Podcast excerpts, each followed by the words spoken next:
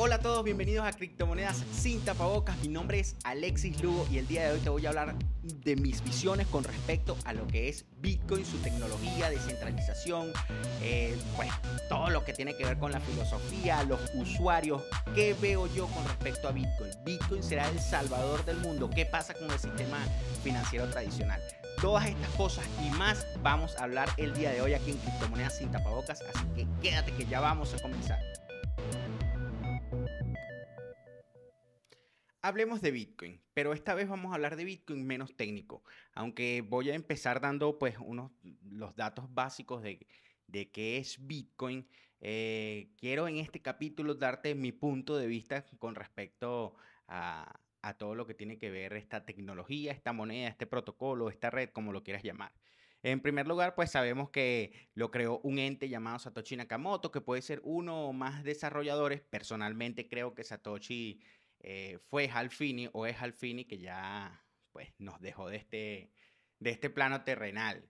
Eh, nació como una idea, como un white paper, como una tesis en el 2008 gracias a una lista de correos que lanza este personaje, Satoshi Nakamoto, donde da a conocer eh, a través de, este papel sus ideas sobre lo que, se va, lo que va a hacer un sistema electrónico de dinero eh, para enviar valor punto a punto a través de la red. O sea, un sistema de dinero electrónico punto a punto. Eh, venía, este sistema venía a em, resolver varios problemas. Primero, eh, evitaba el doble gasto. En segundo lugar, em, eliminaba el tercero confiable, que para, que pues para ese momento el tercero confiable no era tan confiable porque estábamos pasando por una crisis en el, en el año 2008, ¿no? Eh, el, el, white paper de Satoshi Nakamoto se lanza el 31 de octubre de 2008, el primer bloque se mina el 3 de enero del 2009 y así comienza la vida de Bitcoin, así comienza su sistema financiero. 50 monedas se entregaron ese, en ese momento por primera vez, en este caso pues a Satoshi Nakamoto. Este viene a traernos una emisión finita dándole... Eh, a entender al sistema financiero tradicional que simplemente emite, emite y emite dinero de manera inflacionaria, que puede existir un dinero, primero que sea 100% electrónico, eh, que no consuma tantos recursos como consume la banca tradicional eh, y que puede ser un dinero finito. 21 millones de monedas fueron las que se crearon con respecto, o son las que se van a crear con respecto a lo que es Bitcoin, ¿ok? Trayendo algunos sistemas de seguridad para que esto sea así. En primer lugar, la manera en la que se emiten las monedas es a través de la minería, a través de un protocolo de consenso llamado prueba de trabajo. Básicamente todos nos ponemos de acuerdo en trabajar de una forma específica, en inyectar poder de procesamiento a la red para que este poder de procesamiento que es consumo eléctrico se, se convierta directamente en, en monedas, ¿ok? En dinero básicamente. Este tiene una emisión finita de 21 millones, por los, donde ya vamos eh, por los 18 millones más o menos, pero gracias al halving mm, se va a minar el último Satoshi más o menos en el año 2140, o sea que nosotros seguramente, digamos, nuestra generación activa no lo, vamos a, no lo vamos a ver, pero nuestros hijos quizás eh, nuestros nietos sí lo verán. ¿Qué sucederá para el momento en que se mine el último Satoshi? No lo sabemos, pero podemos especular varias cosas. En primer lugar, que el sistema financiero de Bitcoin seguro va a seguir existiendo porque pues va a haber alguna otra forma de, incentivar a los mineros para que sigan haciendo eh, su, actividad. Este, esto nos trae un sistema deflacionario y a través del halving hace que la emisión de Bitcoin cada cuatro años o cada 210 mil bloques más o menos eh, se eh, se reduzca a la mitad. En este momento vamos por 6.25 Bitcoin, en el, habiendo, habiendo sido el halving en abril del año 2020, entonces vamos a ver el próximo en el 2024, ¿no? Más o menos eh, no sabemos más o menos en, qué fecha, todavía no, ya, ya, hay unos cálculos aproximados y tal, pero digamos que en el 2020 el halving se supone que iba a ser en mayo y se adelantó a abril por la cantidad de poder de minería que había en la red. Entonces el halving es otro de los detalles o otro de los eh, dispositivos de seguridad que trae Bitcoin para controlar la emisión de sus monedas. Este, pues ya habiendo dicho esto, son, digamos, los datos básicos de Bitcoin eh, con los que todos tenemos que, eh, de una u otra manera, eh, convivir y coexistir porque es lo que está allí, es lo básico.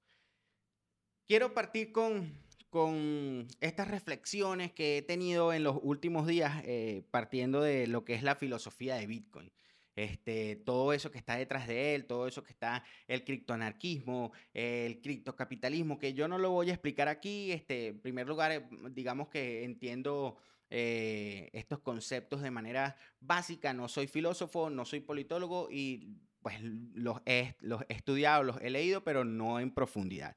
Sin embargo, Bitcoin trae una gran carga filosófica con respecto a esto, porque eh, una de las cosas que nos dice Satoshi Nakamoto es que cualquiera puede tomar Bitcoin y hacer con él lo que quiera.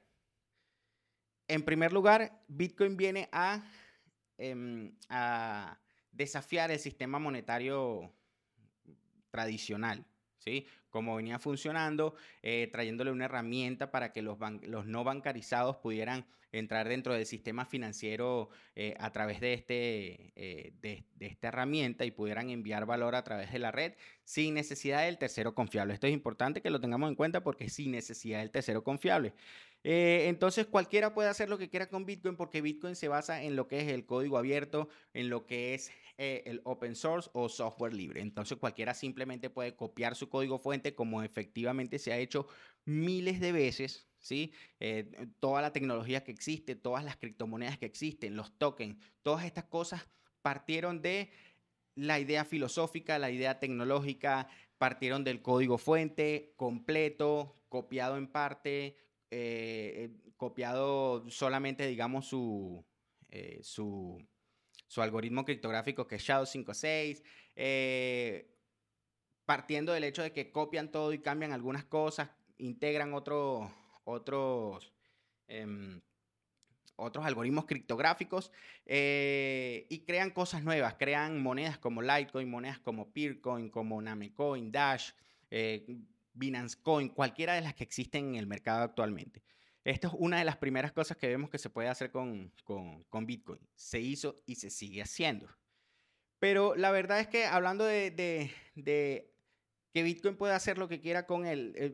Eh, actualmente en el mundo eh, hay muchos intereses que vienen y golpean Bitcoin y tratan de controlarlo, aunque sabemos que no lo van a poder controlar o en parte no, no, no van a poder hacerlo totalmente. Eh, siempre van a haber factores políticos, factores de Estado, factores organizacionales. Incluso dentro de la misma red de Bitcoin existen factores, existen eh, eh, personajes que tratan de controlarlo. ¿ok? Sabemos lo de fake Satoshi, sabemos lo que sucedió en la guerra, de, eh, en la guerra del hash rate, sabemos lo que sucedió cuando vino la, la primera bifurcación de, Bitcoin, o sea, con todo esto de Bitcoin ABC, Bitcoin Cash, Bitcoin Satoshi Vision, todas esas cosas. Estos fueron factores, estos fueron eh, factores que trataron de controlar Bitcoin, trataron de tomar Bitcoin hacer, y hacer, eh, si no bien eh, de Bitcoin algo, algo propio, este, quisieron arbitrariamente cambiarlo. Entonces no se pudo.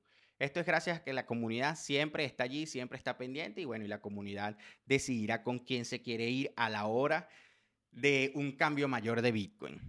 Eh, lo siguiente es que eliminan el tercero confiable. Con respecto a esto he estado pensando muchísimo porque eh, la verdad es que aunque se eliminó el tercero confiable al principio, actualmente existen muchísimos exchanges centralizados.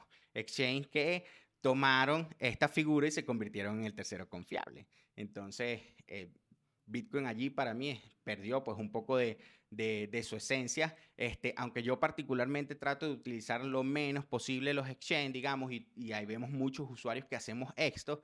Eh, existen muchos usuarios en el mundo que siguen usando y van a seguir utilizando y van a seguir saliendo exchanges, centralizados para, para intercambiar Bitcoin por moneda fiat, porque esa es la otra, la, eh, relación entre Bitcoin y el, y el modelo fiduciario, el modelo de, banca tradicional, no va a desaparecer.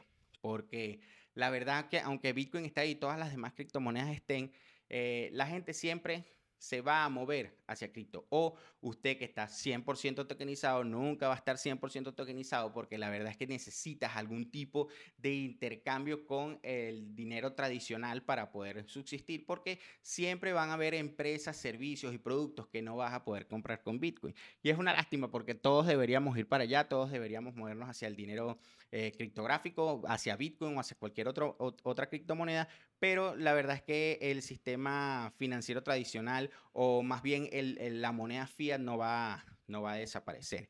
Entonces criticamos mucho con respecto a esto lo que...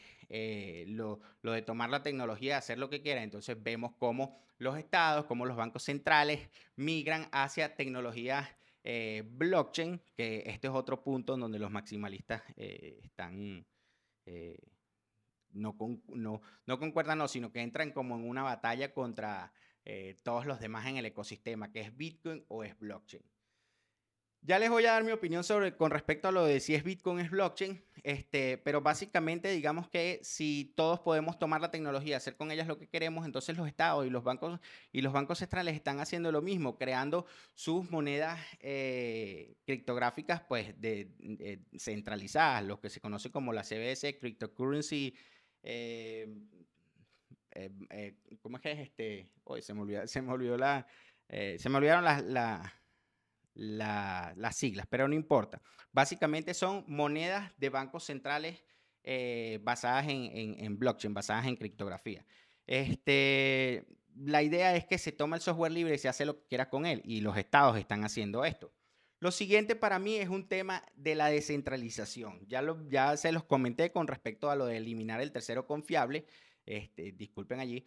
Em, pero para mí, o sea, aunque la comunidad siempre se autorregula, ¿qué pasaría si los tres exchanges más grandes del mundo decidieran unirse? Que por cierto, los tres exchanges más grandes del mundo eh, pertenecen al mismo consorcio. Entonces, si, estas, si estas tres organizaciones decidieran eh, que de un día para otro quieren tomar el control de Bitcoin, simplemente unen su poder de, minería y pues van a controlar Bitcoin, ¿ok? Porque pues a través del protocolo de prueba de trabajo, eh, ellos tendrían el mayor, la mayor cantidad de poder de procesamiento, ellos podrían hacer lo que quieran con la red. Podrían reescribir bloques, podrían eliminar bloques, em, eh, hacer doble gasto, eh, reenviar monedas que ya, se habían que ya se habían enviado, borrar transacciones, agregar las transacciones que ellos solos quisieran, aunque esto pasara solo por muy poco tiempo porque la comunidad se autorregula, ya que por lo menos hablando de comunidad sí somos descentralizados, este, hay muchos factores, como les dije, de organizaciones, de empresas que quieren buscar controlar Bitcoin. Y aunque para muchos sea una eh, idea descabellada, esto puede suceder. Pueden venir empresas grandes de minería, unir su poder de procesamiento, aunque el poder de procesamiento es tuyo, es mío y es de cada minero que decidió utilizar ese pool y puedes simplemente retirarlo y moverte a, a, otra parte, digamos que si sucede por escasos minutos pueden controlar la red de Bitcoin. Entonces, lo de la descentralización hay que pensarlo un poco. Tenemos los exchanges, que la mayoría son centralizados. Tenemos este, los pools de minería, que son entes centralizados que agrupan o eh, acumulan una gran cantidad de poder de, procesamiento. Este, y aparte de eso, tenemos que todas estas organizaciones, la mayoría, eh, se están decantando por traer los niveles de seguridad de la banca tradicional o del sistema monetario tradicional que dictamina eh, entes como, como la GAFI, ¿okay? este, que básicamente es el Grupo de Acción Financiera Internacional que dictamina cuáles son los niveles de seguridad con respecto a políticas de antilavado de dinero, políticas de conocer a tu cliente, políticas de necesitamos saber quiénes son los personajes que están dentro de tu exchange o dentro de tu plataforma simplemente aplican. ¿Por qué? Porque los estados los aplican y como todos estos, estos estas organizaciones están dentro de, digamos, límites estatales o fronteras dentro de cualquier país, llámese Estados Unidos, Kazajistán, China, eh, no sé, y más recientemente que la minería está migrando hacia, hacia acá, hacia este, hacia este hemisferio, hacia las Américas o hacia, más que todo hacia Latinoamérica, entonces las empresas están buscando de poder controlar tu información, ¿ok? poder controlar tu información, saber quién eres, ver las transacciones que haces, etc. Entonces por allí están eliminando mucho de lo que es eh, la privacidad de lo que es, aunque recordemos que Bitcoin es pseudoanónimo y no es privado porque toda la información desde la dirección IP, desde donde envías hasta donde se recibe y todo lo que esté en el medio, los nodos por donde pasa, la cantidad que se envió, las wallets, todo eso, esa información es pública y puede ser vista, eh, que claro, ya vienen actualizaciones como, como Taproot, que vienen pues a mejorar muchísimo lo que es lo de la seguridad y la inclusión de, eh, de contratos inteligentes, eso existe y está ahí. Las empresas están buscando conocer quién eres para saber qué transacciones hacen y cómo pueden controlarte o en su defecto también cómo pueden vender tu información. Otro punto que le he dado muchas vueltas con respecto al uso de Bitcoin es que todos deben saber cómo funciona Bitcoin. No, no estoy de acuerdo hay una gran base de usuarios que solo, saber, solo quieren saber cómo se usa Bitcoin. No me interesa saber qué es POW, no me interesa saber que el algoritmo se llama Shadow56, no me interesa saber nada de estas cosas. Y siempre pongo un símil. Está, digamos, eh, no sé, el joven humanista que cree en todas estas cosas de la criptoanarquía y todo lo demás y utiliza WhatsApp. Esta persona seguramente no le interesa saber qué es una encriptación punto a punto en WhatsApp o cómo funcionan los servidores de WhatsApp o qué es una encriptación o qué es, una, eh, es un código ASCII ni nada de estas cosas. Él simplemente sabe que tiene que tomar su teléfono, asociar su número telefónico a la aplicación de WhatsApp eh, y una vez que lo haga va a poder utilizar el servicio de enviar y recibir mensajes, hacer videollamadas, hacer llamadas este, eh, por voz IP o y todas las cosas que puedes hacer por WhatsApp. Pero no le interesa saber qué es lo que está detrás de, de eso. ¿okay? Eso es para usuarios técnicos, así como yo. Yo, soy, yo vengo de una carrera de ingeniería y tal, soy informático, no sé qué. Este, y me interesa saber cómo funciona Bitcoin y desde el principio me atrapó eso. Pero hay personas a las que no les interesa eso, a las personas mayores, a la gran mayoría no les interesa saber cómo funciona Bitcoin por detrás o cómo funciona una billetera por detrás. Es más, la mayoría de la gente ni siquiera saben cómo funciona la aplicación para enviar y recibir dinero directo entre cuentas bancarias como Cele o como People Pay o como aquí en Venezuela como el pago móvil. La mayoría de la gente no le interesa saber eso. Ellos no les interesa saber cuál es el modelo servidor-cliente, cómo es la encriptación, qué es lo que tengo que hacer. No, la mayoría de la gente incluso siguen pensando que este, al ingresar al banco, que tú colocas tu usuario y tu contraseña, siguen pensando las personas que cuando tú colocas la palabra que va en la contraseña, eso es lo que se guarda dentro del banco. No, es una encriptación y todo lo demás.